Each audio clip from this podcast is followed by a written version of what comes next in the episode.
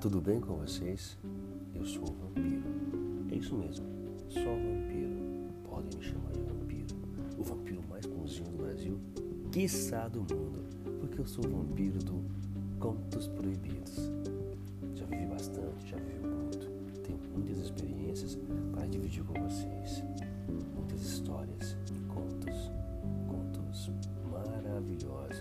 Contos de amor, romance, contos picantes, contos eróticos, de suspense. Contos que vão fazer você viajar comigo enquanto me ouve. Tá afim? Então vamos nessa. Vai comigo,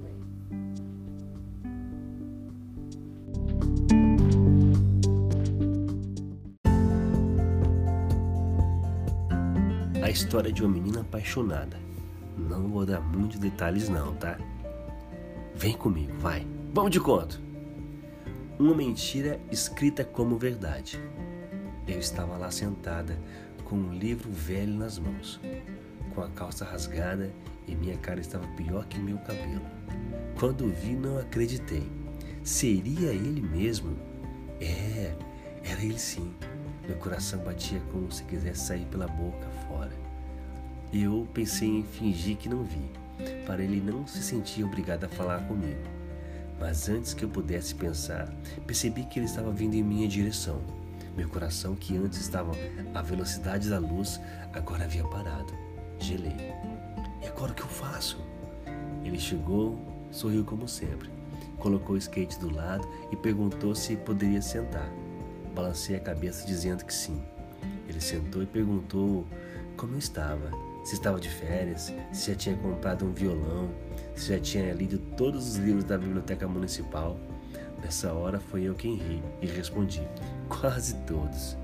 Ele me contou sobre a faculdade, as viagens, o surf, a sobrinha, o skate, sobre as tatuagens que fez, as que planejava fazer.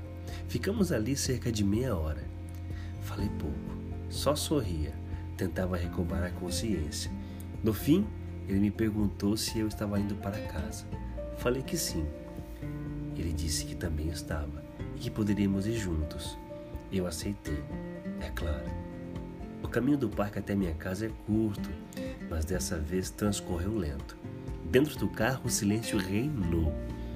Não sei bem o que aconteceu. O assunto de repente sumiu. Ele parou o carro em frente à minha casa. Eu virei para me despedir e fui surpreendida com um beijo, quente, doce, molhado. E por quanto tempo eu esperei por isso? Me beijou na boca, mas parecia ser na alma. No final, que na verdade era o começo, olhei dentro dos seus olhos, que olhavam dentro dos meus. Sorri, me despedi. Ele me disse: Até logo.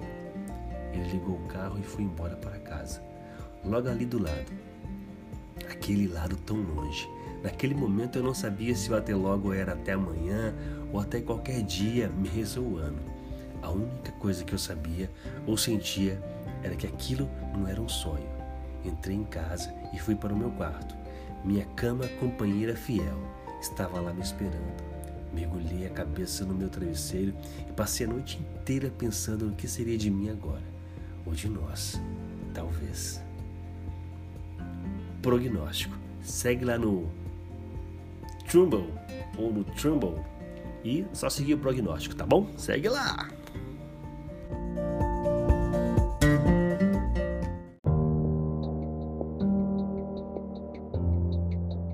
E aí, você gostou desse conto?